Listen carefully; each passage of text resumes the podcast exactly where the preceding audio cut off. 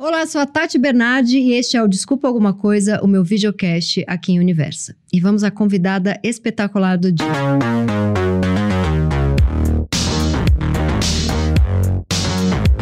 Ela é atriz, apresentadora, modelo, produtora, criou um projeto lindo, maravilhoso, chamado Oráculo, que une várias mulheres que não têm medo de falar o que pensam. É mãe do Dom, do Bem e da Liz. Confia na justiça divina, mas já ficou insegura com a justiça dos homens. Ela quer igualdade e justiça, para falar a palavra justiça de novo, ela não quer vingança. Ela é Luana Piovani. Maravilhosa. Oi, querida. Muito obrigada, mãozinha. Imagina, imagina. A gente estava aqui falando de rinite. E eu tava comentando, inclusive, que tô me sentindo fechada. E daí ontem a minha amiga falou: Alô, você tá em São Paulo? Eu falei, mas peraí, eu sou paulistana, tua vida toda tô em São Paulo. Ela falou: Pois é, mas vai ver que para você começou a ficar ruim agora, mas é isso. porque não tem sentido e eu estou fechada. Eu quero, já que você falou que está em São Paulo, o que, que você está fazendo aqui? Você veio. Eu vim gravar a segunda temporada do meu programa no E Entertainment, que é o Luana é de Lua. Que é maravilhoso, que antes era meia hora, agora é uma hora, já estou sabendo. Exatamente, ganhamos mais 30 minutos. E a primeira temporada foram 10 episódios, eles são temáticos. E a segunda temporada nós fizemos seis. E quando que lança esse agora? É, estreia em setembro, mas agora, porque assim, da primeira temporada para a segunda temporada demorou quatro anos, porque a gente tava com um probleminha de Ancine. Hum. O pessoal tava dando uma travadinha em coisas que não fossem exatamente Sim, o que eles queriam. Entendi. E aí, como a gente sempre pega temas que são relevantes, né? E não Bobeirinhas? vasos, né? Platitudes? Exatamente. Daí não saía nunca. Mas agora eu tô com a esperança de que todo ano a gente consiga fazer uma temporada. Então, esse ano tem uma e eu já tô contando que o ano que vem vai ter outra. Mas conta do oráculo, que você veio fazer isso em São Paulo também. Não, o oráculo é uma outra viagem. O oráculo foi o seguinte. ahn, eu tenho as minhas redes sociais e eu, e eu digo que eu, eu faço milagres com elas. Com elas, né? Mas a, a maior parte mesmo é o Instagram. Que eu promovo muitas conexões, eu ajudo muitas pessoas. E um dia eu tenho uma amiga que é publicitária, formada em marketing também, falou: Amiga, por que, que a gente não tenta? Porque ela sabia das coisas que eu estava fazendo e tal. Por que, que a gente não tenta, sei lá, organizar isso, sei lá, dar um nome? Daí a gente organiza uma live por semana para você fazer. Eu falei: Ah, pode ser. E daí v- surgiu a live. A live era uma live que nós fazíamos para alguém que estava precisando eh, ser socorrido. Mulheres. Exatamente, sempre mulheres. É, que precisavam ser socorridos, que precisavam voltar à tona, que precisavam sobreviver e estar vivos. Deixa E era sempre uma situação assim. Bem drástica. Uhum. E eu promovia encontros. A menina estava em Bauru e ela tinha dois filhos que não tinham creche, um filho que tem escola, mas não consegue chegar na escola. Daí a gente. Daí o, o cara do transporte oferece o transporte, daí eu, eu falo, eu faço um story pra você, deixo você usar aí seis meses, enfim. Daí uma mãe sabe que ela tá sem comida, nesse nível, sem comida na geladeira, com ovo e água. Me mandando foto, tudo. Daí uma mulher da cidade vai lá e dá uma cesta básica. Daí uma mulher, dona de uma confecção infantil, mandou roupas pros filhos. Sensacional. Então eu, eu ia resolvendo. Isso era tudo nas suas redes sociais, né? É, no meu Insta, Uhum. naquela livezinha de uma hora que a gente pode fazer no Insta. Então eu fiz quatro a lives, mas nós salvamos seis pessoas, porque enquanto essas quatro que eram semanais aconteciam, tinham sempre mulheres que precisavam, não ia ficar esperando, a gente resolveu seis, bom, acabou. Daí eu tive um período que foi o final da novela que eu estava gravando em Portugal, que atravancou demais a gravação e eu dei uma parada na live. E aí, nessas três semanas que eu parei, eu me dei conta, eu falei, mas espera aí, eu em duas semanas, não, em três semanas, estou indo para o Brasil para gravar o Luana de Lua. Poxa, eu posso fazer alguma coisa, vou estar um mês e meio no Brasil. Daí eu falei com a minha amiga, eu falei, amiga, por que a gente não faz uma live? A live. A live. É, Mesmo, vamos fazer um ao vivo, vamos promover um encontro, porque eu acho que o que falta, e é o que eu acredito na vida, por isso que eu gosto de teatro. uhum. Por isso que o que me move é teatro. Eu gosto do ser humano. Eu gosto de gente. Eu acho que a gente promover encontros é salvar pessoas. E aí eu dei o nome de oráculo para esse grupo que essa minha amiga faz parte, que é um grupo que eu tenho de sete amigas, desde a minha juventude aqui de São Paulo, que todas as questões que a gente tem, a gente joga ali. E a Petra Chaves entrou. A Petra Chaves entrou por causa dessa minha amiga, que é a minha parceira nisso. Tá. Ela conheceu a Petra, amou a Petra e Uhum. convidou a Petra, porque eu estava em Portugal gravando uma novela. Eu tive a ideia, dei os temas e ajudei a sugerir umas pessoas, Quais mas a Petra veio do oráculo, foram coisas que eu achava que a gente tinha que falar impreterivelmente, que o mínimo de informação tem que ser passado a respeito disso. Que o primeiro é a alimentação feminina. Como nos alimentando nós conseguimos melhorar o estresse diário da vida de uma mulher, é, as mazelas da TPM e as mazelas da Menopausa. menopausa. Uhum. O segundo foi sobre autoimagem, como sobreviver à indústria da beleza. Dessas redes sociais que deixam a gente ainda mais. O terceiro era sobre dor, porque eu acho que mulher está completamente ligada à dor. Ah, impressionante é, a quantidade de mulher com dor crônica. Homem não sofre de fibromialgia, de. É muita mulher com dor. Sempre tem alguma mulher falando dói isso, dói aquilo. Muita Mas dor. é porque você vai estudar, faz Uhum. todo sentido. Mulher tem mais né? depressão. Freud explica Uhum, tudo, uhum. né? Onde nós estamos e o que, que estamos vivendo, né? Quão massacradas pela sociedade. E o último é sobre independência financeira, porque eu não aguento mais ver mulheres de todos os níveis sociais, inclusive amigas minhas, bem-sucedidas, com carreira de sucesso, que em algum momento param de trabalhar. Tô falando da minha amiga, mas muitas nem começam e tal, que estão em casa, cuidando da família, dos filhos, dessa casa, separa, não tem como manter os filhos, não tem como sobreviver.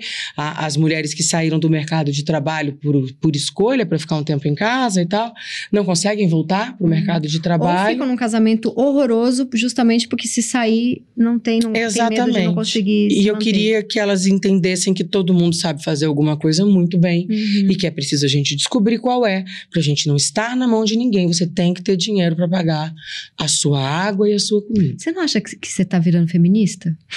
Que tudo isso é tão. É, Tão na verdade, feminista. eu acho que eu sempre fui muito antes de ter títulos e caixinhas. Se você for olhar para minha história, assim, eu, eu, eu vim derrubando barreiras, mas eram barreiras que eram.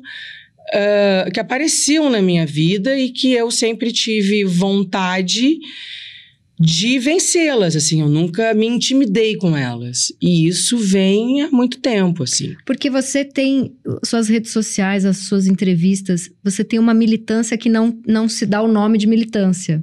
É isso que é muito interessante. Você já é uma feminista há muito tempo sem ter esse nome. Ah, Você fala coisas de- da, da pauta de esquerda, mas nunca se posicionou como uma pessoa. Nunca teve um posicionamento político, optou por não, não ter.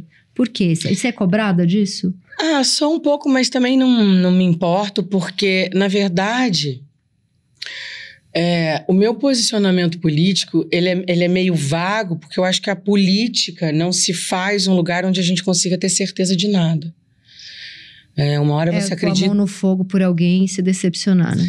É, isso já aconteceu várias vezes, né? Uhum. Então, é, eu me sinto sempre muito insegura, eu acabo é, tentando acreditar em alguém, mas já não acredito mais em ninguém. Por isso que eu acho que a gente tem que fazer política dentro da casa da gente, nas entrevistas que a gente dá, no trabalho que a gente faz. Todos nós aqui hoje estamos fazendo política. Uhum.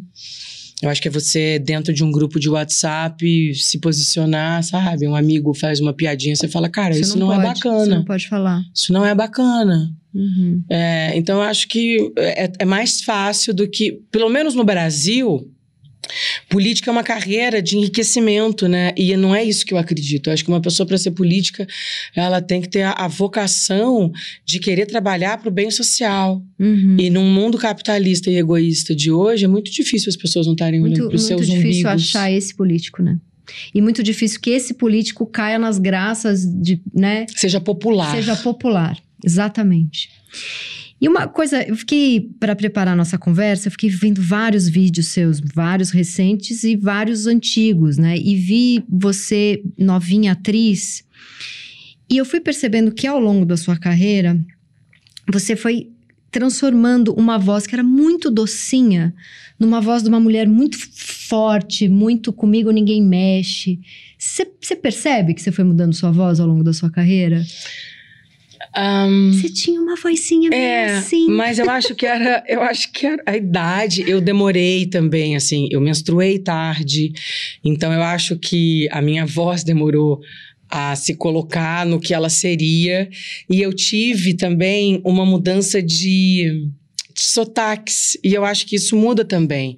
Porque eu vim, eu fui criada, né? Eu sou paulistana, mas eu fui criada no interior de São Paulo. Então eu cheguei em, na Grande São Paulo com 12. Em São Paulo, capital, morava em São Bernardo do Campo. Daí, depois de dois anos, eu vim para São Paulo. Então eu cheguei falando prazer, porteira, porque. De, daí, durante três anos, eu rapidamente transformei meu sotaque, porque as pessoas me sacaneavam, daí eu falava porque. E a, essa daí, que é o sotaque super paulista, é a Angel, é quando eu estreio em Sex Appeal. É, eu falo, sim. Ai, mãe, que susto, né? É. E aí eu fico adolescente em São Paulo, aquela vida assim, eu vou ficando super paulista. Super patricinha. Super, tudo fala puta tesão Uhum. e tal. E daí, com 19, eu chego no Rio. E aí eu tiro o R ah, paulista. Tanto é que meu S é paulista ainda. E coloco o R. E é nesse momento, eu acho que de 18, 19 anos, que a minha voz vai mais para esse registro contralto.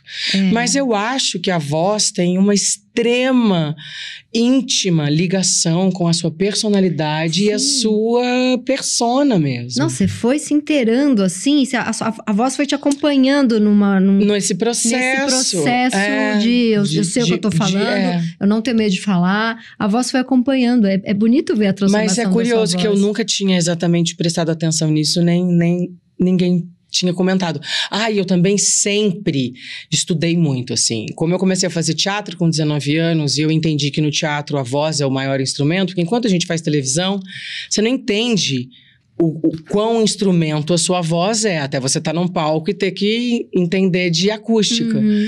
E aí, quando eu vou pro teatro com 19 anos, eu vou pro fono. E eu faço fono a minha vida inteira. Eu fiquei pensando se essa voz também não tem uma coisa de muito assédio, de homem babaca. Aí você faz logo um, um mexe o saco. Não, isso é sabe? mais atitude. É. A voz, acho que não. É, porque a sua. Por exemplo, para eu cantar, eu demorei muito a entender minha voz, porque eu tinha a fantasia na minha cabeça que eu tinha que ter uma voz e cantar agudo. E eu tenho dificuldade para alcançar os agudos. A minha voz é contralto e eu transito muito bem por aqui. E eu me lembro da Babaia, que é a professora de canto fonoaudióloga maravilhosa do grupo Galpão, lá mineiro. Ela um dia olhou para mim, que foi por causa de uma peça que eu comecei a estudar canto, né? Então- Até então eu só fazia fono. E ela me disse: Luana, você nunca vai conseguir cantar enquanto você não entender e não gostar da sua voz. Você não tem que cantar aquela vozinha fina que você acha. Isso é uma fantasia de mulher. Você não é essa mulher. A sua voz é essa. Canta uma música aí do Legião que você gosta. Canta uma música da Cássia Eller. Vai, canta uma música qualquer aí. Canta um Beatles. E aí ela, você entendeu? Você não tem que. Esse teu registro, Marisa Monte, que estudou.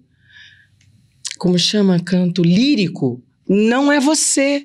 E aí eu fui desmistificando essa fantasia que eu criei na minha cabeça de que mulher tem que ter vozinha doce e agudinha.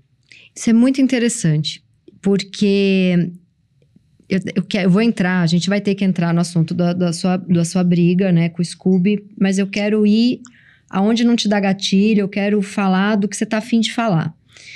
Então, eu queria começar te falando o seguinte, que eu fiquei vendo várias entrevistas e ele é muito trabalhado na doçurinha. Ele é muito trabalhado no simpático, ele é muito simpático com jornalista, ele é muito, os vídeos dele são sempre me, me, me dá a impressão até que advogado pede para ele fazer isso, porque os vídeos que ele posta tem sempre os seus filhos falando quanto amam ele.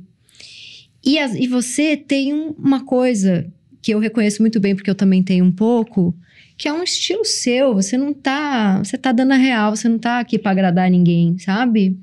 E eu acho que isso conta uns pontinhos de gente que apoia o outro lado. Você já notou que tem uma coisa estratégica de uma simpatia versus Ah. um lado seu que pode soar arrogante? É, eu acho que isso é tão óbvio que eu não preciso falar. Porque, assim, é, o que eu entendo é que o Brasil hoje é feito de uma galera que ah, consome o, o, o, mais simples, assim, não, não consegue adentrar nas entrelinhas. Uhum. Então é mais fácil de você enganar quando você faz uma personagem que é o que o rebanho quer uhum, de você, uhum. do que você não aceitar essa roupinha que o rebanho quer te dar, ou a sociedade, né? Tô falando do rebanho, falando da maioria. Mas você sabe que eu até voltei para análise com tudo isso que está acontecendo e foi e é tão desgastante, tão cansativo que eu cheguei num lugar que eu falei: eu não vou mais além. Eu vou parar por aqui, porque eu, eu tô perdendo seiva da minha vida, assim. Você ficou doente? Quase fiquei doente. Não me considero doente porque tô aqui, tô trabalhando, tô linda, uh, preciso tomar pouca medicação, então não considero isso assim realmente tão grave. Você precisa tomar um ansiolítico para dormir? Eu tô, não, eu não tomo ansiolítico para dormir, não. Eu tomo ansiolítico para segurar a onda do dia inteiro. Uhum. Eu tenho que acordar e tomar um ansiolítico. Porque acorda já dá aquele rebuliço de angústia. Exatamente. É, então, eu entendi assim, que quem quiser entender, quem quiser escolher, porque eu acho que a gente está num momento, tem um vídeo da Lady Gaga que ela fala, it's time to unlearn, que é o momento da gente desaprender. E essa é uma escolha, Tati. As mulheres é, e essa é sempre a minha maior preocupação. Eu não tô nem aí para os homens. Uhum. Eles, graças a Deus, sempre foram instrumentos na minha mão. Assim, eu sempre fiz o que quis com eles. Pouco sofri. Mas eu me preocupo com as mulheres, porque somos nós que eu vejo que estamos massacradas e tentando sobreviver. A gente massacrada está tendo que lutar para sabatinar o básico. Então, é, eu, eu vejo que muitas mulheres não querem despertar porque vai doer demais olhar. Eu o, não sei por quê. Quão ruim tá a vida delas. Talvez seja isso, talvez por comodidade, talvez porque Medo. estudar dá trabalho, olhar para dentro dá trabalho, lidar com as faltas dá trabalho. Você tem que ter força, você tem que querer, porque é fácil você fingir, você ir sobrevivendo. Entendeu? A ignorância é a mãe da felicidade. Uhum. Então, eu não sei, mas eu vejo que tem muita gente que não quer entender, despertar. E, e parafraseando então a Lady Gaga, desaprender. Porque o que me dói é ver a quantidade de mulher machista que fala loucuras para mim. Leio, mas assim, não me dói assim de eu ficar chorando, magoada, porque eu, eu, sempre brinco que o meu sistema de defesa foi feito na NASA. Tati, as críticas não me abalam há pelo menos 15 anos. Eu tenho 32 de carreira. Ou seja, eu demorei 17. Até que demorei no bastante. No começo abalava. No começo abalava, mas eu corri para terapia. E eu sempre tive uma estima muito trabalhada. E eu sempre tive um entendimento que me protegia muito, que era quem importa para mim é quem senta na minha mesa de jantar quem eu convido para sentar no, no, no, no, meu sofá comigo, fumar um baseado comigo. Essas pessoas que são importantes para mim. As pessoas que estão na rua que eu não conheço, que estão dizendo. Sim. Sabe, não fazem a minha vida, não frequentam a minha casa, não estão dentro do, da minha intimidade. Essas pessoas não me importam. Porque as pessoas vão no teatro conhecer meu trabalho e veem o que, que é. Vem que tem um cuidado ali do figurino, da voz, do programa, do, do que, que eu tô falando enquanto eu tô falando. E isso te traz respeito. É o teu trabalho. Então não preciso ficar provando para ninguém o que, do que, que eu tô falando, o que, que eu tô fazendo aqui. Então, depois de toda essa onda de briga, eu falei: eu não vou continuar. Eu tenho as minhas advogadas, eu estou tentando fazer uma mediação para que a gente saia do litígio, mas eu também não adianta eu desejar sozinha, uhum. eu dependo do outro. Então, também estou entendendo que eu não posso fazer um outro serviço que não o meu. Você chegou a ser proibida de fazer aqueles vídeos? É, eu ainda tenho essa proibição. Eu, eu sou proibida de falar a respeito do meu ex-marido na internet em Portugal. Aqui no Brasil você pode falar. É. Lá não. Lá não. Você podia ter recorrido e falado: se a gente vai entrar em litígio, tem que ser no Brasil, eu não quero aqui. Mas é isso que está acontecendo. Hum, E por que, que ele foi para Portugal? porque lá é é, são muito machistas e seria mais fácil. Então, dele. assim, eu não, eu não, não preciso falar, porque eu não tô aqui pra, Você contou. pra sabatinar ninguém. Uhum. Quem quiser entender, que abra seus olhos. Você contou em um vídeo que uma mulher sofreu uma violência em Portugal e a juíza, uma juíza mulher, falou, é, deu pro marido dela é, como se fosse algo que ele pudesse fazer para melhorar a situação, levá-la para jantar. Exatamente. Essa história, É verídica. Verídica. Aconteceu, acho que tem nove meses. o cara devia estar preso, porque, mas ele tinha que Não, levar... ele não estava preso porque nada, assim, os direitos da mulher em Portugal são pouquíssimos respeitados. Então, assim, se você não paga pensão, você não vai preso. Se você agride uma mulher, você não Mas vai é um governo de preso. esquerda, né? Esquisitíssimo. Mas eles são super retrógrados e Uhum. super machistas. Uhum. É, Então vai de novo, que eu te interrompi. Se você não paga a pensão, você, Você não vai preso, se você agride uma mulher, você não vai preso.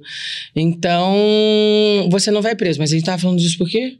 Ah, por causa da mulher. Então, a juíza achou que era ah, inteligente. Ah, você falou, e ele estava preso. Não, ele não estava preso. Ela deve ter feito uma denúncia, chegou na mão da juíza, e a juíza achou por bem, ao invés de ou prender, ou falar para ele fazer um trabalho social. Porque... Que ele levasse ela pra jantar. Exatamente. Uma juíza mulher, imagina o que Mas eu um- acabei de sofrer um negócio que eu nem sabia que existia, chamada violência processual, agora, numa, numa audiência que eu tive sobre guarda e pensão em Portugal, ah, com uma juíza mulher, numa audiência de conciliação histérica, aos berros. A mulher. Uma juíza, aos berros, começou humilhando a advogada do meu ex-marido, daí eh, começou a gritar com as minhas, porque as minhas queriam pedir a palavra. Gente, eu tô numa conciliação e eu tenho duas advogadas, porque eu- elas estão ali me assessorando. Ela não permitiu. A minha advogada tentou falar cinco vezes, ela gritou cinco vezes com a minha advogada e proibiu. Não deu a palavra à minha Como é o advogada. nome disso? Violência Processual. processual. E aí ela deu uma puxada de tapete no Pedro. E em mim, ela só não conseguiu, porque quando eu vi o que estava acontecendo, eu que sou atriz e tenho uma consciência corporal muito grande e tô medicada, vi que eu ia entrar numa crise de ansiedade e eu falei, slow down. E parei, abri a minha perna, coloquei as minhas mãos em cima do, do joelho, estiquei a minha coluna e comecei a respirar. E comecei a organizar minha respiração. Falei, não vou ter um troço. Não vou ter um troço. Vai ficar tudo bem. Deixa, não é com você. E assim fiquei. Então, ela, ela perguntava, eu respondia. No mais, eu não virava a cabeça. As pessoas falavam, eu não olhava pro lado. Eu entrei, tipo, num transe, assim. Pra você guardou cair. o que restava de energia dentro de você. Exatamente. Se você se mexesse, você ia desmaiar. Exatamente, porque, eu, porque me gerou um negócio que eu falei, não, eu não posso deixar isso vir e É porque é tão violento. Foi muito violento. E o mais curioso é que saiu a entrevista que eu dei falando que eu vivi essa violência processual e uma amiga minha que mora em Portugal me escreveu, falou: "Meu Deus, eu não acredito, eu acabei de passar por isso. Eu saí daquele, que ela mora em Cascais também. Eu saí daquele tribunal, só fiz sentar no meio-fio e chorar, chorar, chorar. Eu falei: "Era uma juíza?" Ela falou: "É". Eu falei: "Ah, deve ser a minha". Daí ela, eu nem sei o nome da minha juíza, graças a Deus. Até porque tá, foi tudo gravado, as minhas advogadas estão fazendo tudo. Eu não Uhum. quero mais me envolver com coisas que me tirem a vida. E aí ela, ela sabia o nome, eu falei, cara, eu não sei o nome da minha, mas ela me mandou a foto da dela. Era outra. Era outra. Ou seja, é uma prática na Imagina justiça. como não deve ser com juiz homem. Cara, não sei. Muitas vezes a mulher é mais machista do que muito homem. Sim, sim. Porque só de você pensar que é uma semelhante sua que fala pra uma mulher agredida sair com um agressor é uma coisa que realmente eu não consigo conceber. Luana, nos vídeos em que você fala, é, que vai contar tudo o que está acontecendo, fica muito claro para quem assiste com um pouco de sensibilidade e boa vontade que você tá exausta, que você tá fazendo aquilo porque você chegou num ponto de exaustão, que você tentou tudo o que você podia antes de chegar naquilo, que você não tá nem um pouco feliz em estar fazendo aquilo, que você não tá Você não precisa daquilo para se autopromover, porque você já é a Luana Piovani. É, até porque é constrangedor, né? É constrangedor, é até porque assim, foi a pessoa que você escolheu para ser pai dos seus filhos, então você também, de certa forma, está se expondo, né? Claro. Porque foi uma, foi uma escolha que você fez. Mas muita gente ficou falando, ah, é porque é dor de cotovelo, é, é, é para ela se expor, é, é autoexposição, é para ela se divulgar, barará. E muita gente também falou é, que você estava, de certa forma, expondo os seus filhos. Você disse que essas críticas, quando você lê, já não te doem tanto como doeram no passado. Mas essa parte de. Que aí entra a coisa do. Que até a, a Titi Miller, quando veio aqui, me explicou lindamente que a alienação parental não tem nada a ver com isso. Mas eu vi gente entrar lá e falando: isso é alienação parental. Essa parte específica de você estar expondo seus filhos, o que, que você tem a dizer? Não que você tenha que se explicar para ninguém. É não, pra... não. Um, é, eu me arrependi porque resvalou no meu filho. Que depois foi coagido a também fazer o post dele ali, né? Então, assim, para começar, eu fico imaginando quando meu filho entender tudo que aconteceu, quanto ele vai chorar. De tristeza, me pedir desculpas. Uhum. E tem coisas que a gente, às vezes, não precisa desculpar, né? Porque pode ser que eu desculpe e ele não se desculpe. Uhum. Sim. É... Mas eu me arrependi porque eu entendi que, enfim, tinha resvalado nele, ele tem uma idade. Você se arrependeu de fazer esses vídeos?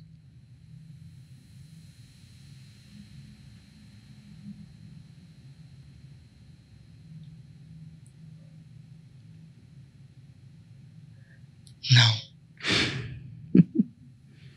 Não, né? Não. Se eu voltasse no tempo, eu acho que eu teria organizado melhor o pós-vídeo. Mas eu não consigo me arrepender de ter feito o vídeo. Você estava exausta. Não tinha, não tinha. Não, eu continuo exausta. Não, mas assim, você chegou ali. Ali a impressão que dá é que você tentou 80 mil coisas antes. Aquilo ali era. Eu preciso de ajuda pro que eu tô dizendo e pro que eu tô. Né? Pois é, e é isso que eu falo. As pessoas que não entendem uma coisa tão óbvia é porque não querem despertar, né? Uhum. É porque preferem ficar nesse sono profundo, medíocre da sociedade que se coloca nesse lugar de não compreensão do óbvio. Gente, porque é óbvio, é tudo muito óbvio. A minha vida é um livro aberto há 32 anos, Tati. Eu fiquei famosa com 16 anos, mas eu trabalho desde os 14. E a minha vida tá toda ali, no meu crescimento na Capricho, e daí eu fico famosa com 16 anos, e daí eu venho vindo. E não tem uma mentira até o Caetano Veloso teve, Desmentiu que ele. que ele tinha, teve que dizer que quem tinha mentido era ele. E por que, que ele não quis falar que a música era pra você? Amiga, isso é uma coisa que se Esse um é dia você encontrar com ele, você pode até perguntar pra ele, porque você acha que eu vou perguntar. É- Essas coisas me constrangem tanto Ah. que, assim, eu, eu não quero nem saber. Que nem a história da, da, da juíza. Eu não quero nem saber o nome dessa mulher. Então, não tenho a menor ideia, porque também não passa pela minha compreensão. A gente julga o outro sempre, acho que baseado na nossa régua. E eu não entendo. Uhum. E, enfim, essas críticas que eu recebo pela maneira como eu me expus e as coisas que eu fiz, ok. Mas tá melhor essa relação agora? Cara, eu tô tentando a tal da mediação, né? Porque agora que eu entendi que tem um negócio chamado processo, tem um negócio chamado acordo e tem um outro negócio chamado mediação. Porque eu vi que teve um aniversário que ele foi na sua casa. É, porque eu tô cortando na carne, né? Há muito tempo. E eu E sigo eu fazendo acho que isso. deve ter um lugar dentro de você que preferia um milhão de vezes estar super amiga dele, não tá Não, mas eu passando- tenho tentado, eu tenho Porque é tentado. horrível se ser brigada com os maridos. É, pois é. horrível, e eu tenho, a, e eu tenho isso. a minha, a minha experiência pessoal. Os meus pais é, se separaram muito novos. Eu me lembro do meu pai biológico nessa coisa de visita. E eu fui uma vez numa audiência Você para falou isso, definição. não? E, foi, um- foi- você teve um gatilho disso quando você foi na audiência agora como mãe? Fui. Você lembrou de você É, eu tava num outro lugar, exatamente. E a foi separação dos meus pais foi litigiosa. Eu É. tinha seis anos de idade. É, e é. e- e é, é ruim. É muito ruim. É muito ruim. E aí, quando eu vi aquele clima da gente não se falando, era aniversário do Dom, eu falei: olha só, cara, não, não, não vou conseguir ver e viver isso aqui, que eu já vivi estando num outro lugar. A porta de casa, por favor.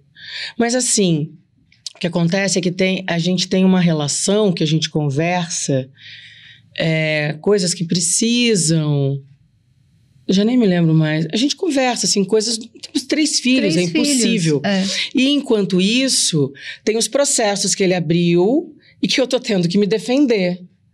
Só que isso tudo me desgasta tanto que eu nem falo com ele sobre isso. Eu prefiro que as minhas advogadas façam. E ele fica num lugar de toda hora sabendo o que acontece no processo e leva para o pessoal. E aí eu tô nesse lugar de tentar apaziguar e puxar a paz. Fala, cara, esquece os processos, vamos para mediação. Uhum. A gente contrata uma mediadora. Daí tô entendendo que o advogado dele sugere duas, eu sugiro duas, e o advogado dele, porque foi eu que sugeri a mediação, então o advogado dele que escolhe, escolhe quem quiser.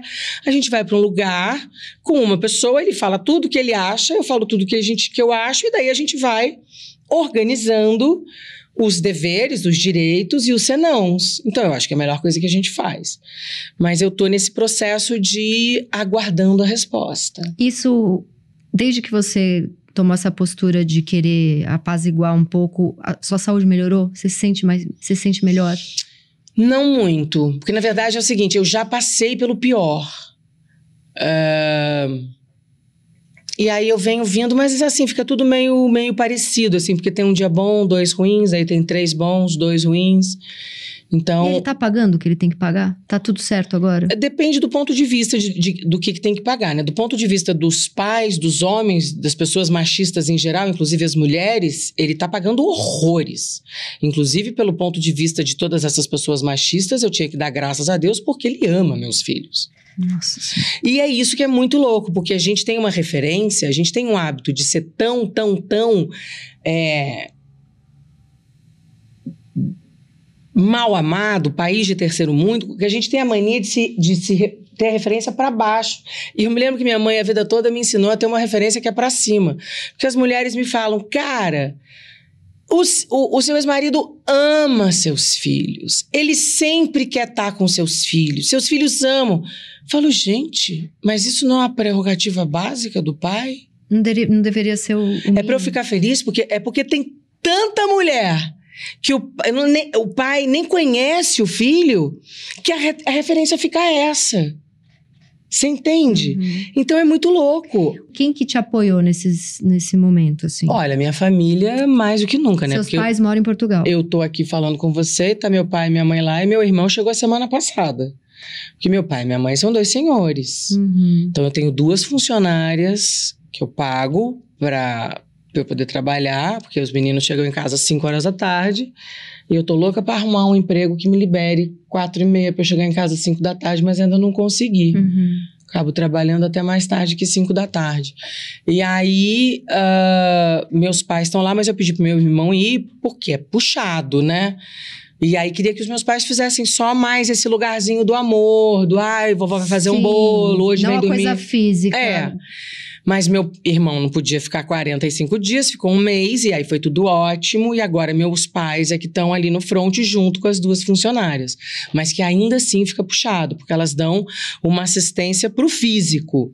Mas a demanda toda, assim, da lição, de vem aqui, olha, é, acaba que nem quando eu tô em casa. Mas tô mãe- em casa, todo mundo quer a mãe, a mãe, a mãe, a mãe, mãe a é mãe. foda, né? Eu perguntei quem tá te ajudando. Não tô falando dos seus filhos. A gente já não, mas é por- porque você falou da tua família. Daí Sim, é porque eu sim. sou tão grata. Não, o que eu quero dizer do é... meu pai, da minha mãe, do meu irmão estarem cuidando de uns filhos que não são deles. Sim, sim. Não, mas na, na dor que você sentiu disso tudo que você passou, pra quem você ligava? Quem que te apoiou? O meu oráculo, essas amigas. essas sete amigas. Que são de, de adolescência. São da juventude daqui, dos meus 15, E 16 que anos. são mulheres que estão na tua vida muito antes de você bombar como modelo. É, eu tava já. Eu fiquei famosa muito cedo, né? E, e esse grupo começou com 16 anos. A minha É primeira amiga é da escola. E daí outras foram entrando, e daí virou esse grupo coeso. Ahn, já tem muitos anos. E eram eles, assim, a minha mãe e meu pai, assim. Eu não sou muito de, de pedir ajuda pra minha mãe. Eu me lembro da minha mãe falando: Minha filha, como é que você tá sobrevivendo? E tem uma coisa que eu acho assim: eu acordo e eu tô em pé. Eu tenho três filhos. É muita chance de alguma coisa dar errado. E eles estão 100%. Então vamos seguir, Uhum. sabe? Porque lá em Portugal, o tempo todo a gente fica lembrando que da Ucrânia cai bomba do céu. Uhum. E aqui a gente fica lembrando que a cada 15 minutos uma criança é estuprada. E uma mulher é morta a cada três horas. Então, uh, eu também vou muito para esse lugar, assim. Foi por isso que me deu esse cansaço e eu falei: ah, eu vou parar. Vou, vou agradecer o que tem. Vou, vou parar de brigar. Agradecer o que tem, eu faço isso já há muitos anos. E eu acho que é por isso que eu sou tão próspera. Uhum. Porque esse ensinamento veio da minha avó, que veio da minha mãe. Sua família é muito religiosa?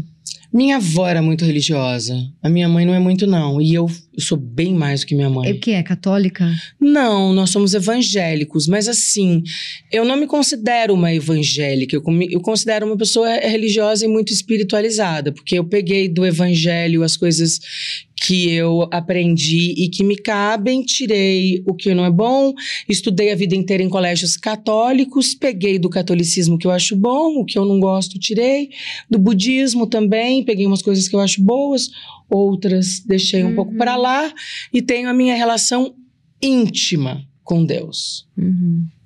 E aí você, e é diária, você reza. O tempo todo. Rezo, canto, falo, cochicho, pergunto, escuto falar, vejo ele se mexendo na minha frente, assim, ó.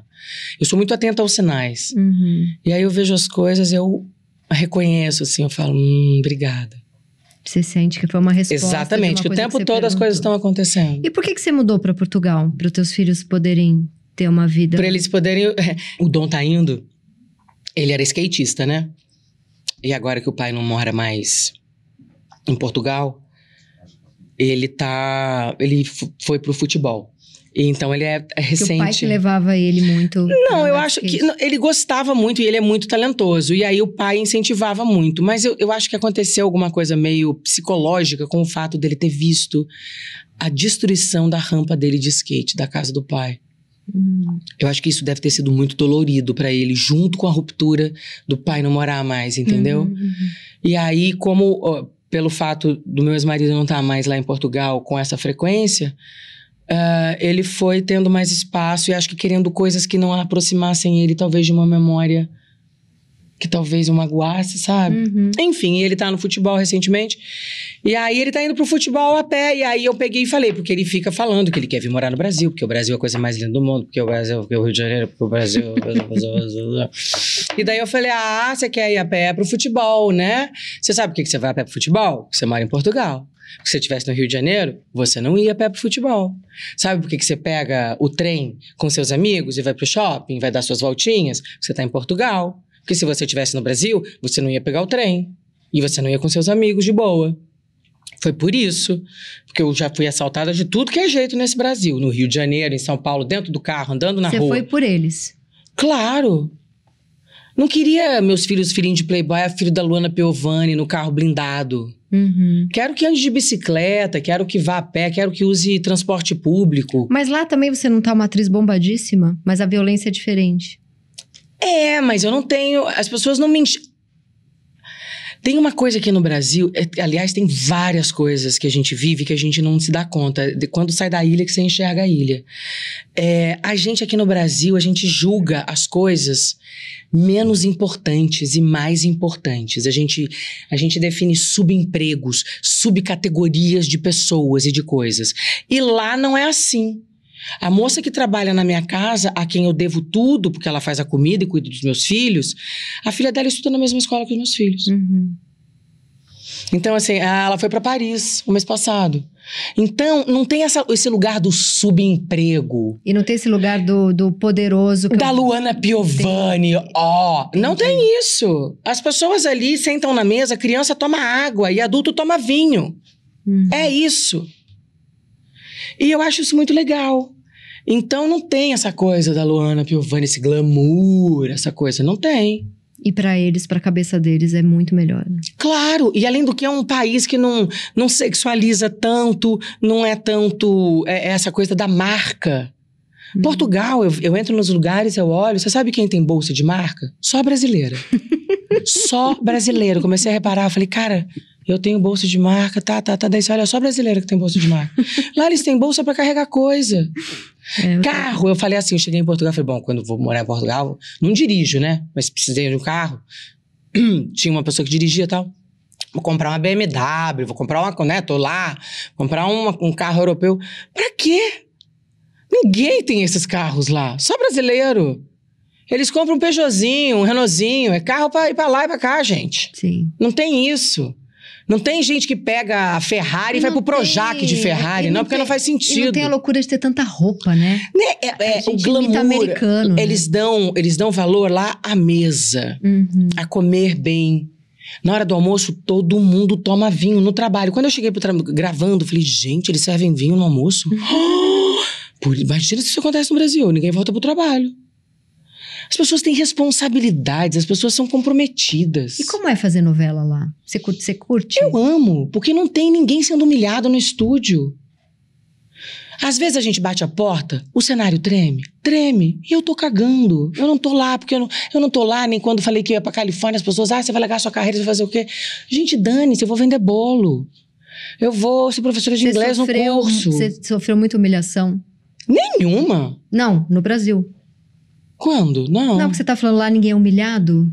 Não, eu imagina que alguém me humilha, Tati. Você tá louca? Muito pelo contrário. Muito pelo contrário. Já tive discussão com Ricardo Washington e Daniel Filho no meio do estúdio, todo mundo falando, cara, vocês pagam pra mim menos do que pagam pra ele. Eu tinha 22 anos. Uhum. Eu já tava ali, sem saber, lutando por direitos iguais. Eu falei, olha, ele ganha mais do que eu. Você, Quero briga- saber por você quê. via alguém sendo tratado mal, você falava, eu não. Não, eu- ninguém faz isso na minha frente. Porque graças a Deus, Luana Piovani hoje já é até um carimbo. Uhum. E também Deus não deixa acontecer, porque é que zumba. É que zumba. Eu não consigo imaginar mesmo alguém dando uma de babaca com não, você. não dá. Não dá porque nunca deu, nunca tive medo. E aí virou essa coisa que as pessoas acham, ficam achando que eu lato e mordo. E se precisar, eu lato e mordo Muito mesmo. homem já correu de você, eles têm medo. Cara, acho que não. Acho que eles, acho que eles querem. acho que eles não correram Acho de mim, não não. correram, Acho não. que todos os escolhidos ficaram bem paradinhos Bem esperando paradinho. eu chegar e tirar para dançar. Eu fico, eu fico pensando que você. Isso tá na. A gente vai pro quadro daqui a pouco, nove perguntas e meia de amor, mas eu já quero fazer essa pergunta, porque. Você jogou muito brilho nesses caras todos você namorou, né? Você fez muito eles, não fez? fiz, fiz sim. tá um bodezinho isso? Não, eu tenho um orgulho. Tenho um orgulho. Peguei esses boyzinhos tudo novo. e é isso mesmo, joguei luz. Mas é porque eu sou boa de casting. Mas eles não acontecem muito a partir de você? Ah, não tem problema não, mas eu, eu- deixa eu te dizer, eu acho, eu entendo a vida super como uma troca. Até porque eu tô sempre tirando proveito de alguém. Eu não tô aqui se eu não achar que vale a pena. Uhum. Sim, claro. Por exemplo, o oráculo.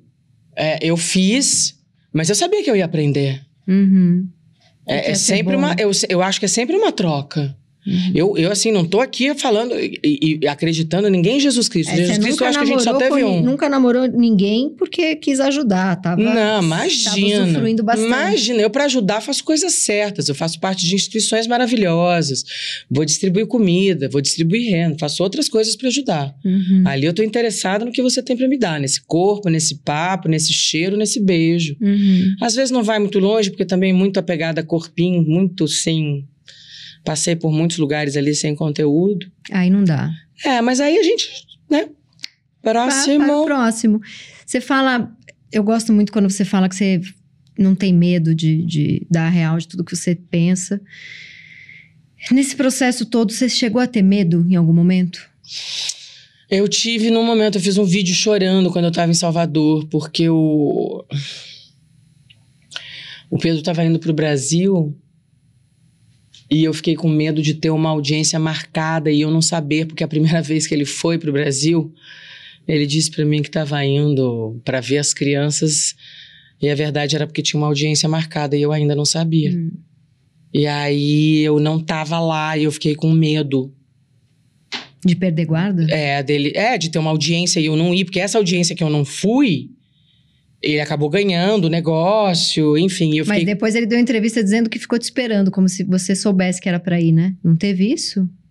Não, ele foi na audiência. Não, mas você não foi porque você não sabia que tinha. Não, eu não sabia de início. Hum, É, mas eu, eu tava trabalhando, eu tava, tava nas últimas, nos últimos 10 dias da novela, não tinha como eu sair. Uhum. Até porque eu soube.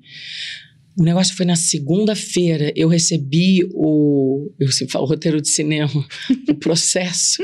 Porque eu achei que fosse um roteiro de cinema quando chegou em casa. É, na quinta. Na quinta-feira que eu fui comunicada. E aí eu não tinha como mudar nada. Final de novela, imagina, E aí você protagonista. sentiu medo, porque você falou, não vou poder. Não, isso foi a primeira vez. E ele falou que tinha ido para Portugal para ver as crianças. Quando eu entendi que era uma audiência, eu entendi. Hum. E daí o que aconteceu? Eu estava aqui no Brasil trabalhando e a minha mãe falou: "Minha filha, chegou outro roteiro de cinema para você". e aí eu me caguei toda. Porque eu achei que, que ele tinha ido de novo, falando que estava indo fazer uma coisa e estava indo fazer outra. Hum. Eu achei que pudesse ter uma audiência e que eu estava no Brasil. Mas que juiz que tira filho de mãe, uma mãe como você? Isso não existe. Eu não tava nem com medo dele tirar meu filho, eu tava com medo de alguma coisa acontecer e eu não tá lá. Então, não tá no controle do. do- É, enfim, da outra vez eu, o meu filho fez aquela postagem e ele tava comigo. Uhum. Ah, ele tava. Não, ele tava comigo, mas ele foi passear com o pai. E aí o pai dá o celular e daí ele faz aquela postagem. Mas ele tava comigo, ele voltava pra minha casa pra dormir. Uhum. Entendeu? Então eu fiquei insegura. Eu falei, meu Deus, vai que ele tá lá que porque tem alguma outra audiência, eu não sei nem do que é, porque chegou o novo roteiro de cinema e eu não sabia do que era. Você tem que. A, a advogada, é tudo muito difícil. A advogada entra no processo pra você poder saber o que é, do que se trata, se tem alguma audiência marcada ou não. Mas não tinha nenhuma audiência marcada. Ele realmente, daquela vez, estava lá, sem nenhum motivo que É. não fosse estar lá para E a última filhos. audiência, você saiu com uma cara muito boa. Acho que você não pode contar exatamente o que aconteceu, mas eu fiquei feliz por você. Porque você sai com uma cara boa e, e você depois disse que estava aliviada. Ah, é porque as histórias são tão longas. É e em algum difícil. momento você ficou com o bode da Titi Miller quando ela fez lá a Não. live com o Scooby? Não, porque eu entendi tudo que estava acontecendo ela, ela, ela queria trazer os homens pra discussão, né? É, Pra não ficar uma coisa. é importante. E é assim, Vocês são amigas. somos, somos. E vou, vou te dizer a coisa mais engraçada do mundo. Na verdade, não é engraçado, né? Seria cômico se não fosse trágico. Mas a ignorância das pessoas é tanta que se você assiste aquela live que ele faz, cara, assim, eu não preciso dizer nada. Eu não preciso responder uma pergunta tudo, porque Tá. Hoje em dia, com as redes sociais, é isso. Se você quiser saber quem eu sou, entra ali e vê. Vê. Vê o que, que eu digo. Vê como é, que eu, como é que eu trabalho. Quais são as minhas verdades. Eu dou uma entrevista quando eu tenho 20 anos, eu dou uma quando eu tô 45, é a mesma entrevista. Uhum. E é a mesma coisa todas as outras pessoas. Vai ali, vê o que fala, vê a atitude. Tá ali. É uma pessoa que vai numa live para aprender o que, o perguntar o que, que é um- o papel materno e qual é o papel paterno. Então, assim, cada um acredite no que quiser, entendeu? É, eu, eu entendo hoje tudo que minha mãe passou e, e entendo hoje muito mais o sofrimento dela, o que eu entendia tão pouco quando era nova, entendeu? Uhum. A gente entende depois. E tem algum prazo pra esse litígio, pra isso acabar, pra isso Não sei, assim, depende um pouco dele, né? Se ele quiser entrar na mediação, vai ser maravilhoso, porque daí a gente para com os processos, vamos com a mediadora, ele fala as coisas que são importantes, eu falo as coisas, ele cede um pouco, eu cedo um pouco, e a gente vai fazendo um contrato, né? Uma relação entre duas pessoas, eu entendo que são contratos. Uhum. A gente faz um contrato ali de, de guarda, de, de pensão, de. Enfim, de Sim. tudo. Mas se ele não quiser, a gente vai continuar no litígio. Era ele jogando pedra, eu desviando, tentando provar Mas a- coisas que a também sua- são A óbvias. sua voz foi muito importante pra muitas mulheres. Elas te escreveram agradecendo? Elas me escrevem, elas pegam no meu braço. Eu ando na rua o dia inteiro. Elas me pegam assim. Obrigada, porque eu não sabia, eu não tinha percebido. Eu tava. Não, não tinha percebido, não. Elas queriam representatividade. Elas Uhum. queriam saber que elas também tinham o direito de dizer: tá acontecendo comigo, isso aqui não tá certo. Uhum. Ai, forte. Vamos chamar o quadro Me Engana que eu posto, que é quando a gente vai descobrir alguma coisa que a Luna mentiu. Só que vai ser difícil porque você não mente, né? Nem, nem Caetano conseguiu.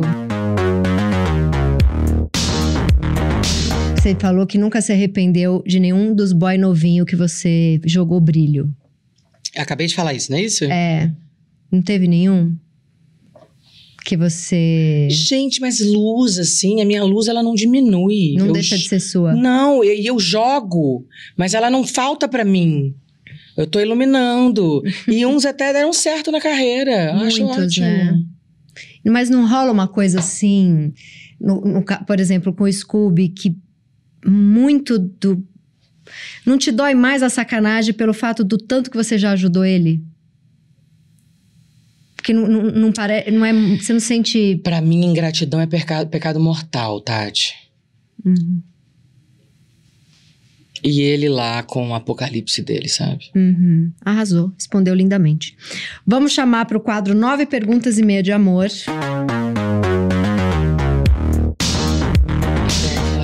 Falar de amor, tá precisando, né? Tá Adoro. muita dureza. Primeira pergunta eu já fiz. Se você eleva os homens com quem namora, já foi feito. Se eu levo, como? Se é? você eleva. Elevo, elevo. Eleva todos. Elevo muito. Você tá namorando agora? Tô. E é aquela maravilha do Lucas? E aí? O que, que ele é? Um modelo gatíssimo. 31 anos de idade, uma loucura. Ai, tô com saudade de- da- das coisas boas da sua vida. Eu só fico vendo você sofrer. Eu quero ver coisa boa. Ai, mas esse namorado é discretíssimo. Ele é, né? Tem tipo três fotos dele, não tem? Conta dele aí pra gente. Ele não é um modelo. Esses dias sai. Esses dias, imagina. A última vez acho que alguém sai. Eu, eu acho que eu fiz uma foto dele. Aí já falaram que é dele. modelo. Tem é modelo. tão eu lindo. mandei pra ele. Eu falei, amor, olha você modelo. Não, ele não é nada modelo. Ele é empresário, imagina. É que ele é tão modelo. gato que ele já é meteram muito um lindo. modelo É, exatamente. Como é que vocês nesse conheceram? perfil. Aplicativo. Não consigo imaginar você em aplicativo. Mas é esse aplicativo, né? Já ouviu falar do Raya, que só tem conta verificada. Ah, sim. E se você não tem conta verificada, você tem que mandar uma foto e eles têm que te aprovar. Entendi. É bem apartheid. Mas aí tava você lá, você viu. Não, aí- mas assim, a história, inclusive um dos temas do Luana de Lu é relações digitais por causa dessa minha história toda, né? Eu me separei, minhas amigas vieram, vieram falar, amiga, deixa eu te falar, eu sei que você adora bar, mas a vida mudou. Uhum. Hoje é aplicativo, enfim. E daí eu entrei no E, mas eu passei três meses teclando só com boy lixo, porque homem não pode se saber bonito, né? Homem não sabe lidar com esse poder, mulher sabe lidar com esse poder, homem não. Homem fica pior do que já é. E lá, como só tem conta verificada, né? Então, os caras são famosos, ou normalmente conta verificada de homem é porque são atletas. Hum. Então aí é tudo meio bonitinho, né? Tudo meio arrumado. Tudo meio Tudo meio gostoso. longilíneo, tudo meio alto, tudo meio, tudo meio bom, né? Enfim. E, aí você aí, de três papo? meses. Eu toda semana me apaixonava por um. Mas chegava a sair. Não, porque cada um num lugar. Daí eu falava, ai, gente, que delícia. Então eu vou pra Bélgica. Eu não conheço a Bélgica. E ficava lá teclando com o menino da Bélgica. Daqui a pouco, baile lixo. Pá! Daqui a pouco tava teclando com o de Milão. Ai, que delícia. Milão, eu tenho duas E- amigas. Mas como você descobria que era boy lixo? Falava alguma merda. É, porque você tá teclando, você vê que não vale nada. Entendi. Não vale nada. Faz um- Mente, some, volta, conta outra. Fala merda, faz comentário escroto, tudo bailixo. Machista. E aí, um dia, de repente, não mais que de repente, me aparece o perfil do Lucas. E ele é português? Não, ele é brasileiro, Brasileiro. mas ele é britânico, porque ele foi criado em Londres. Ele só Hum. nasceu aqui. E aí, eu nem sabia que ele era brasileiro, porque apesar de escrito Lucas, a cidade dele no aplicativo tem onde você mora, que era Londres. E o, perfil dele era todo em inglês, e ele não tem cara de brasileiro. E o perfil dele não tinha nada de brasileiro, porque era um perfil super esquisito, umas fotos super cool, assim, uma folha caindo na poça, uma foto dele borrada, uns amigos bebendo blurred, assim. Falei, cara, um cara cult. Mas aí eu achei uma mão Você falou, hum, essa mão tá boa. e um mão- nariz. Hum, uma, uma, uma ossatura. de- Exatamente. Daí eu fui lá. E aí, quando ele começou a puxar assunto comigo, ele mandou um Oi, Luana, tudo bem? Eu falei, ai, Ah, já gostou. não! Ah, não? Eu não aguento mais comer arroz, feijão, picanha, gente. Eu tava querendo macarronada, chucrute, uh, steak poivre. Eu queria Entendi, outro você tipo de queria- Você cozinha. não queria brasileiro. Não. Eu falei, ai meu Deus. Daí eu falei, você é português ou brasileiro? Brasileiro. Eu falei, ai Ah, meu Deus. Pode ser. E daí teve o famoso blind date. É uma viagem esse Mas, negócio ele, de blind mas date. ele mora em Portugal? Mora. Ah, e aí você foi sem saber se ia ser bom. Não, sabia. Ah, sim, sem saber se ia ser bom, sim. Mas imaginando que ele, que ele tinha ali, é, ele parecia interessante, assim. E aí, quando a gente começou, eu chamo de papinho gostoso, né? Papinho gostoso. Papinho gostoso já tem uma sacaneta. Não, Não, é é só. só É porque eu sou romantiquinha, é aquela coisinha que vai dando aquele frisson. Sim, pensei em você. Ah, é. E aí manda uma foto de alguma coisa assim que viu, e daí, ai, vamos encontrar. Bom, e aí ele me, eu mandei um áudio e ele me mandou um áudio. E ele tem uma, uma voz. Nossa, como é importante voz, né? sou atriz, né, cara? Então, voz pra mim é Sim. E praticamente tem o pau do boy. Voz grossa. Ah, eu já tô afim de seu namorado. Nossa senhora! E, o- e o melhor é que a resposta desse áudio é assim: Lucas! Que voz é essa? Que voz é essa, meu Deus? Bem, se vê que você é criado em Londres, você é muito polido.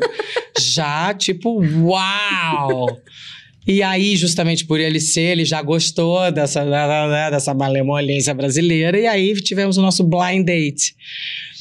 E quando eu cheguei, Ah, cara. porque você olhou pra ele e você já falou, ixi, Não, eu não acreditava. Era. um filme aqui e um filme aqui. Eu aqui falando. Oi, tudo bem? Falando, meu Deus céu, não é possível isso, que gente, esse perfume é dele. Nossa, como ele é alto, ele não para de sair, de levantar, meu Deus, que loucura. Luana, disfarça, tudo bem? Como é? Dá beijo, dá beijo. Ah, quer sentar onde? Eu, e eu assim. Ele falava uma coisa aqui, eu tinha que ter um negócio aqui dentro de mim, falando, meu Deus, isso Você existe. já foi ficando com muito tesão no- nos primeiros Não, mas eu, mas eu não acreditava, porque aquilo era muito novo na minha vida. Eu tive três blind dates na minha vida. Ele era o meu terceiro. Você chegou a namorar com algum desses Não, imagina. Um eu fiquei, o outro eu nem fiquei. Ele era meu terceiro. E quando chegou aquilo, eu falei: não, não é possível que isso acontece. Isso aqui é tipo cena de novela que acontece e a gente fala: ah, só em novela mesmo. que no terceiro blind date dela chega esse boy. eu não acreditei. E, E legal, e o papo legal. e o mais incrível é que eu já não, já não acreditei que eu ia ter uma noite incrível. Uhum. Mas aí eu tava preparada pra dar pra ele, fechar minha lojinha, beijo, pegar minhas coisas. Ah, vamos se falar essa Isso semana. Dois anos e meio. Uhum.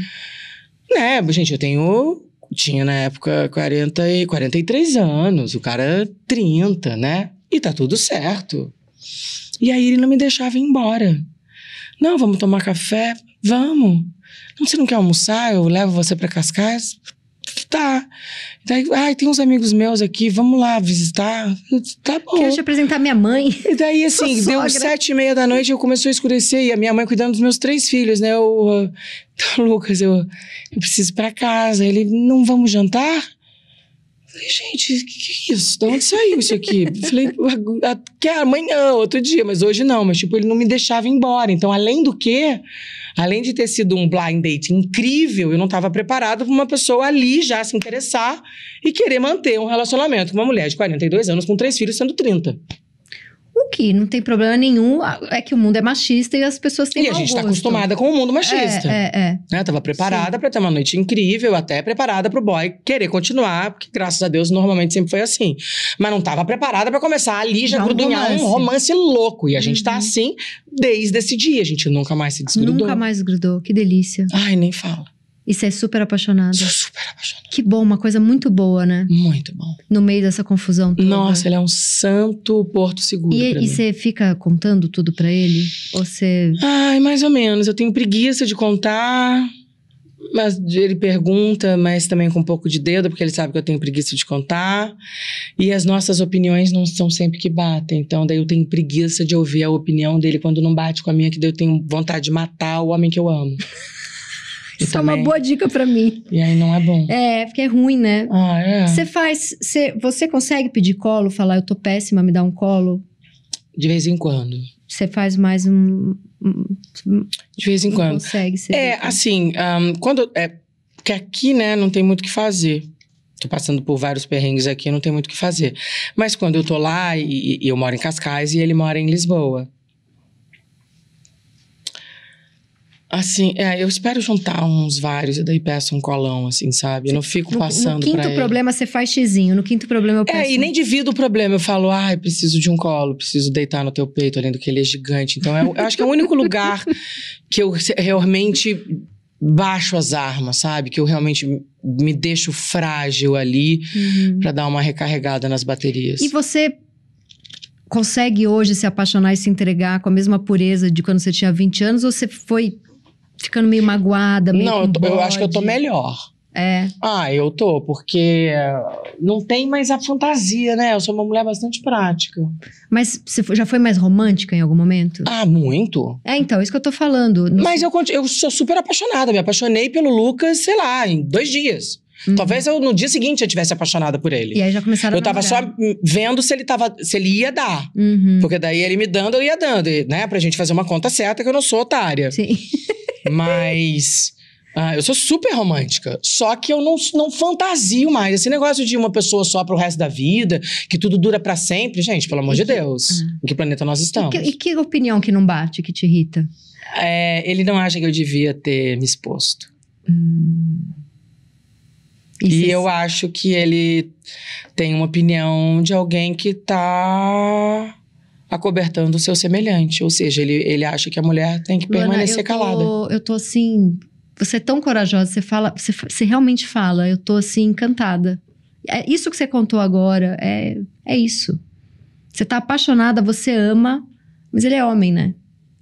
E é muita coragem você falar isso. É muito bonito a maneira como. É muito foda. É muito foda mesmo.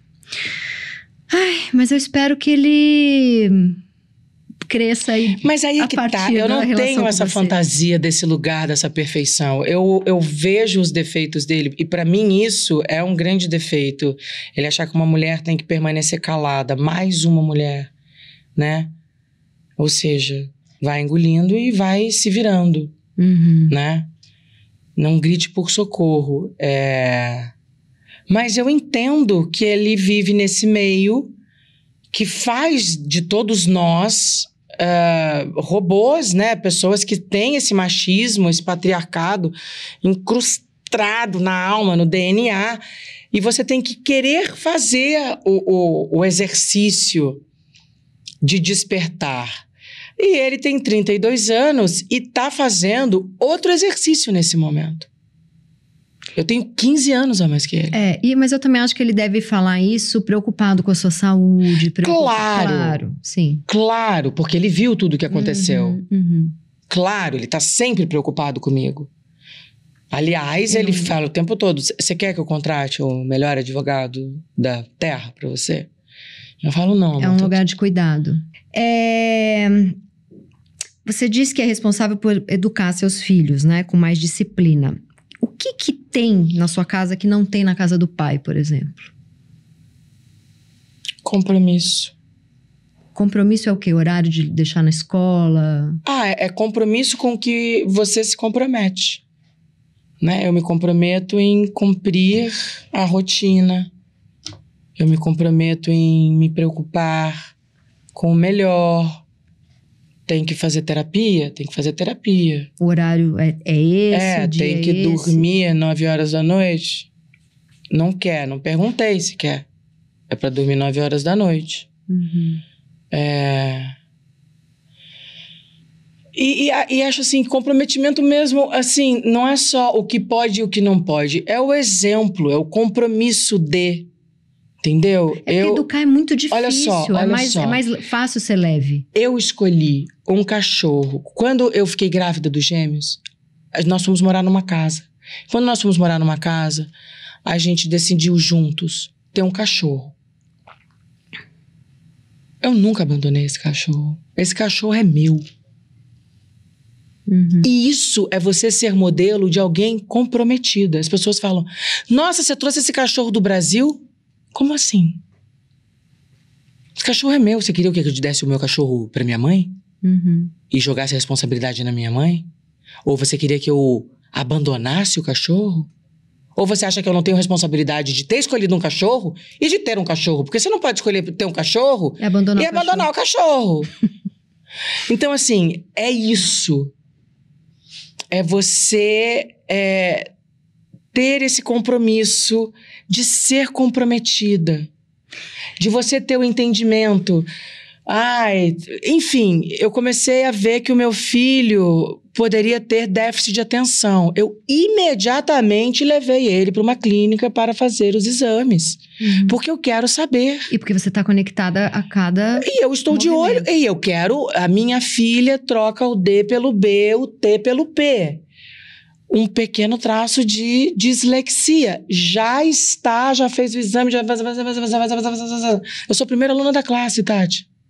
Uhum. Por isso que eu me transformei em produtora, porque eu realizo. Eu não deixo para amanhã. E nisso de compromisso, você ficou chateada que ele deixou de morar em Portugal? Porque era um compromisso, né? Cara, é, é assim, não tem nada a ver comigo, Tati. Não, é pros seus filhos, não é isso, são os meus filhos. Uhum. Ele desfez a, a pista de skate. Sim. Eu acho que meu filho jamais poderia ter visto ele desfazer a pista de skate, porque já estava difícil demais ele ver o pai herói dele não estar mais na mesma cidade que ele. Mas é porque você tem que ter uma sensibilidade de psicanalista para entender essa coisa, sabe? Você tem que ter feito terapia, você tem que ter lido. Uhum. Senão você não chega nesse lugar. Sabe? E, e, ao mesmo tempo, assim. E aí tem uma pista de skate na casa, mas. E pros outros dois filhos? Tem o quê? Ah, tem a pista de skate. Ah, tá. Uhum. Sabe? É, é você estar atento a todas as coisas, é você querer saber. É uma coisa acontecer e você questionar, é ir no fono, aí, ai, amiga, eu passo, eu muita tenho três coisa. filhos, é É audiometria muita da coisa. fala. Eu nem sabia que tinha audiometria da fala. Pra mim era audiometria só do ouvido. Uhum. Tem audiometria da fala.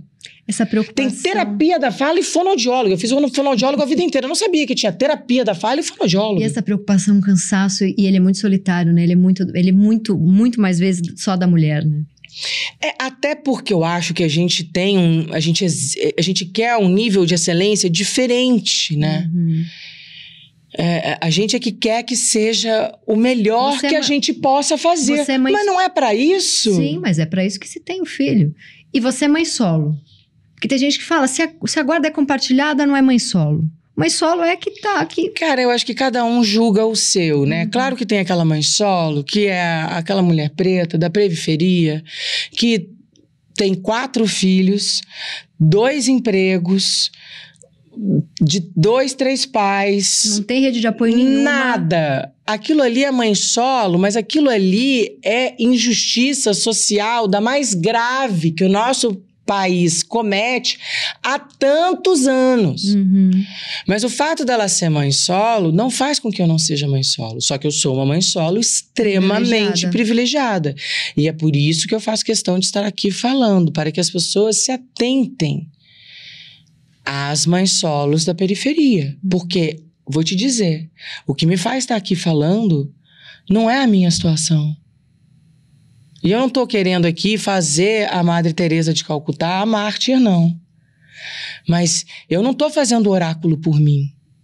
Eu não fiz o meu canal de YouTube, que é uma, um catálogo de práticas e pequenas soluções para um- uma vida infame de uma mulher, para mim. Você entra ali, tem autoestima, terapia, ciúme, sexo com filhos, sexo pós-filho, sexo no casamento. Qual é o teu problema? Você entra lá, eu tô ali. Só divagando e pegando pergunta, dando resposta, trocando ideia, ouvindo, dando meu depoimento pessoal para fortalecer. Porque a informação é que dá liberdade para as pessoas. Uhum. E acho também que você tem um, um- uma- um desejo muito forte de conectar com essas mulheres todas, né? Porque eu quero que tudo melhore. Uhum. Porque se tá ruim pra mim, Tati, eu o tempo todo penso nessa mãe preta da periferia. Cada vez que meu pai me liga falando, minha filha, acabei de pagar uma conta, meu irmão fala, olha, hoje eu acabei, acabei de trazer da terapia, eu falo, meu Deus do céu, do mesmo jeito que a minha gratidão vem, eu olho pro céu e falo, Deus, como é que essa outra mulher sobrevive, cara? Porque você já sente um peso absurdo. Com tanta Absurdo! ajuda. Choro sozinha, me sinto injustiçada, eh, tenho raiva, Toma fico triste, tomo remédio, tenho insônia. E fico pensando, meu Deus, essas mulheres estão sobrevivendo, elas têm uma quentinha para dividir com quatro pessoas, eh, elas dormem quatro horas por dia, eh, elas são humilhadas, elas. Entendeu? Como é que elas conseguem? Pelo amor de Deus, não é possível que a gente não vai conseguir melhorar a situação. Uhum. Esse massacre que a sociedade faz com as mulheres barra mães. Total. E você acha que você Um dia vai casar de novo, morar junto com um homem? Não. Por quê? Porque não dá certo. Primeira coisa, eu perco a libido. Que eu já também entendi, achei ótimo. Perde? Perco porque eu preciso da falta para ter desejo. Sim. Então já resolve meu problema de falta de libido, que é, você quer acabar com uma relação, é casar, né, gente? Eu não sei que é uma tristeza falar isso, mas é isso. É. Libido vai pro pé. Se você tem ali todo dia, claro que você não faz questão, porque tá ali, tá seguro, tá certo. Você gosta de comer o quê? Morango. Come morango. Um mês. Três vezes por dia, pra você ver. Você não vai pedir, pelo amor de Deus, Tira esse morango daqui. um, sei lá, qualquer coisa, um kiwi. Então, assim, é, eu adoro namorar. Eu adoro me preparar, eu adoro o ritual. Eu adoro saber que ele tá vindo, eu adoro me preparar pra encontrar. A saudade, a adoro, distância. adoro. A saudade aperta, mas saudade de quem a gente pode matar, saudade eu acho É incrível. incrível. Ao longo do- da sua carreira, que sempre foi de extremo sucesso, teve homem incomodado de você brilhar mais que ele?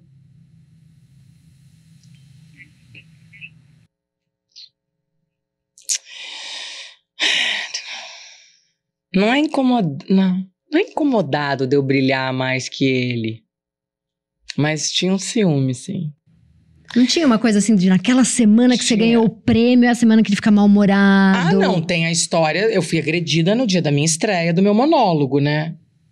Eu- Agredida Eu apanhei na festa de estreia do meu monólogo. de um namorado que não precisamos falar quem é.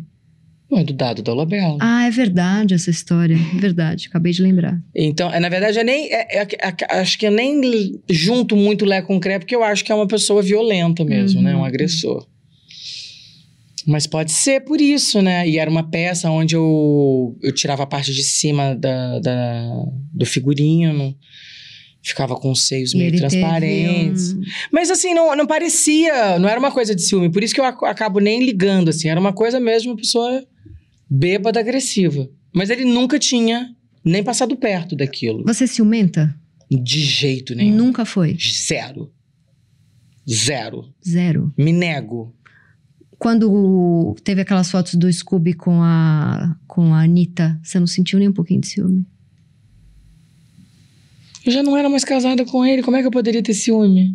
Porque você fez um post falando, podia ter me avisado, eu não precisava descobrir pelas redes sociais, veio aquele bando de gente falar que você tava com ciúme. Eu olhei e falei, essa Não, mulher foi não o tá com dom ciúme que de jeito veio. nenhum. O dom que veio, apavorado, porque ele viu o pai beijando outra mulher. Pela primeira vez. Sem ter sido preparado pra isso. Tudo errado. Tudo errado. Vamos para a meia pergunta. A maturidade e a maternidade me deixaram mais sexy por quê? A maternidade, não, não acho que a maternidade deixe ninguém mais sexy. Eu acho que a maturidade deixa Não, a mas gente mais... depois que você se tornou mãe, eu acho que você ficou. Você sempre foi linda e muito sexy, mas eu acho que tem uma coisa. Cara, mas eu acho que a maternidade mata a mulher. Você Não, acha? Acho, acho, acho. Você não acha essa coisa de você ser uma leoa com três filhos e você Mas cuida? isso não é sexy. Eu acho muito sexy. Nossa, mas é porque a gente tá, é, é, talvez, com os conceitos um pouco trocados, porque a gente tá tão, tão, tão exacerbada que a gente tá começando a achar sexy essa postura de guerreira. Hum. Mas a- a- a- ser sexy, pelo menos assim, na minha cartilha, sensualidade vem com a naturalidade. Né? Sexy é a maneira como você ri, como você pega um negócio, como você arruma aqui uma coisa. E a maternidade não deixa a gente nada. A maternidade faz você virar uma mãe polvo.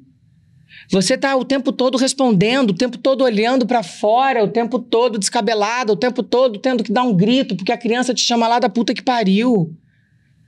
É, eu não acho que a maternidade não sei se deixa é minha- ninguém sexy. Eu não sei se é a minha visão de mulher, mas eu acho a, a, a mulher, depois que se torna mãe, eu acho que ela fica mais sexy. Bom, tem eu- mais, tem, tem um estofo, tem um conteúdo. Eu acho que a uma- maternidade, do jeito que ela tá hoje em dia, ela tá destruindo a mulher. Ou mais Talvez. interessante, talvez. Eu acho que a maturidade traz isso. Eu acho que a maternidade é, abafa a mulher, principalmente do jeito que a gente está vivendo hoje. A maternidade está destruindo a mulher. Claro que a gente é muito privilegiada e tal, e pode, guerreira, tá? Eu tenho dinheiro, não vai pagar pensão, mas ninguém vai passar fome. Mas eu não acho isso sexy. Eu não acho isso sexy. Ah, tá. O que eu acho é que quando a gente fica madura, a gente fica mais segura, a gente se entende mais, a gente começa a dar menos importância pro que o outro acha. Uhum. Tem o celulite, foda-se, trepo como ninguém, dou um beijo, tem um papo maravilhoso. Você acha que você hoje em dia transa melhor do que quando você era mais novinha? Eu não tenho nenhuma dúvida. Porra, mas não tem como, mas a experiência traz isso pra gente. Experiência, Ninguém é. trepa bem, gente, desculpa, ninguém trepa bem com 20 anos. Se você tem 20 anos e acha que trepa bem, só pra te dizer, você está enganado. Você vai trepar bem depois. Com 20 anos, a gente tá Até descobrindo. pro, até pro prazer. pra- Esquece. E não é nem pra Tem fazer como. um... É a experiência que traz coisa pra gente. Até porque tem uma coisa da juventude que é querer mostrar performance. É isso que eu ia falar. É um erro. É um erro. É um erro. Você tem que ter calma, você tem que ter curiosidade, você tem que não ter pudor. Sexo Uhum. bom é sem pudor. Você tem intimidade e estar à vontade com aquela pessoa. Hum, E saber teus pontinhos ali, né? E se conhecer, Se né? conhecer. Auto- Autoconhecimento. Vamos para o último quadro, que é o quadro Periguete, que é quando a gente dá dica do que tá lendo, assistindo, teatro, enfim.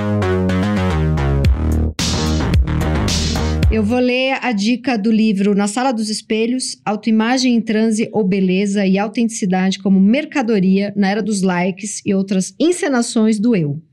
É da editora Quadrinhos na Cia, que é da Companhia das Letras. O livro foi escrito pela sueca Liv Stromkist, nome meio difícil de falar. É o terceiro livro dela que eu leio. Eu já li A Rosa Mais Vermelha Desabrocha, que é sensacional sobre tudo que você quer saber sobre relacionamentos, está lá. Porque ela é o seguinte, ela, ela é uma socióloga, ela é uma estudiosa de filosofia, psicanálise e história.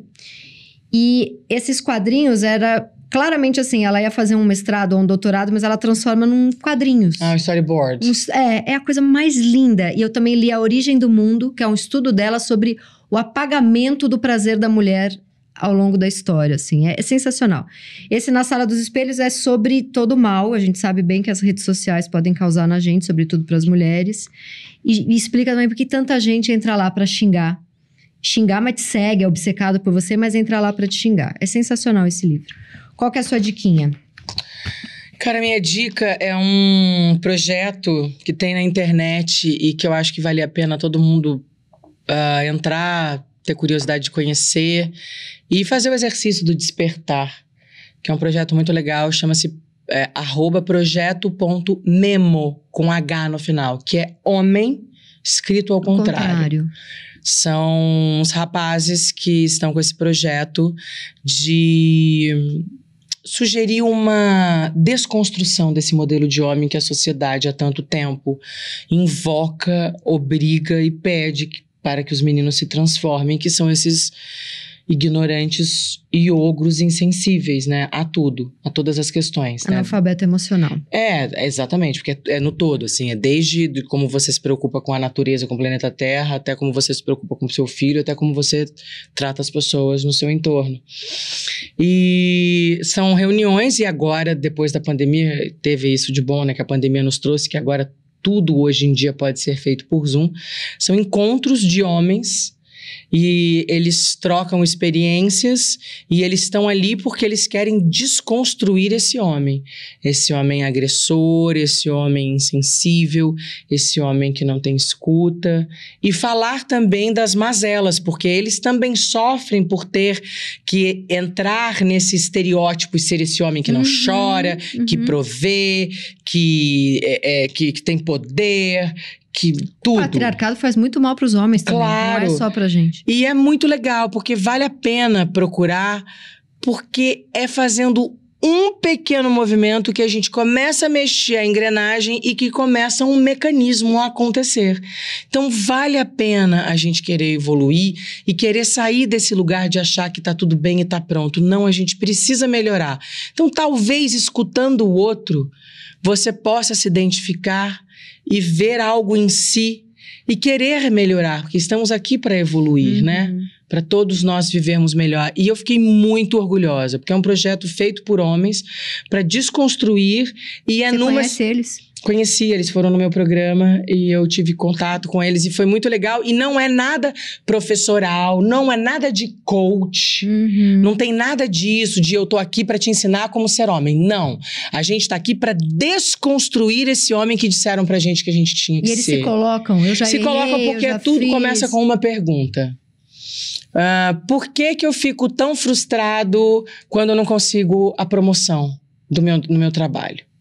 E a partir de uma pergunta que um homem leva, eles falam e vão se ouvindo e vão tendo contato mais consigo, que é isso que o homem eu acho que não tem. Sensacional. É YouTube ou é Instagram? Não é Instagram. Instagram. Mas tem, isso é um grupo, né? Uhum. E aí você entra no computador e daí tem as reuniões Muito legal. quinzenais. Fala de novo o nome? Projeto.memo A- com Memo, H, porque é o homem ao contrário. contrário. Arroba projeto.memo com H mudo no final. Muito bom. Acabou. Você foi excelente, Obrigada, maravilhosa. amor. Obrigada. Fiquei muito emocionada. ser- Muito Foi obrigada. muito bom. Eu também achei que não fosse me emocionar, mas até dei uma emocionada. Maravilhosa.